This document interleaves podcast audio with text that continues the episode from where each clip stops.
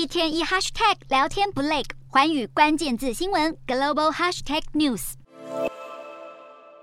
美国积极围堵中国晶片业发展，对中国实施晶片制造设备的出口管制。先是锁定中芯国际等逻辑 IC 晶圆代工相关业者，之后又考虑扩大限制美国企业生产的半导体制造设备出口中国，从逻辑晶片延伸到记忆体晶片。南韩媒体引述匿名外交人士报道，这波出口管制将豁免南韩晶片厂商，允许三星电子和 SK 海力士在中国的工厂进口美国设备，不会影响南韩晶片制造商将在中国营运。美中晶片战开打，各国晶片厂商都担心被卷入其中。投资人担心美国晶片法案会为亚洲半导体业者带来冲击，但美系外资认为，半导体制造由于生产效率缘故，留在亚洲机会更高，保持对台积电和三星的乐观态度。美国全力阻挠中国晶片制程，不过加拿大产业研究公司 Tech Insights 不但在上个月披露，中国最大晶片代工厂中芯国际已经开始制造七纳米晶片，而且几乎是完全抄袭台台积电的技术。二十九号更进一步发表报告指出，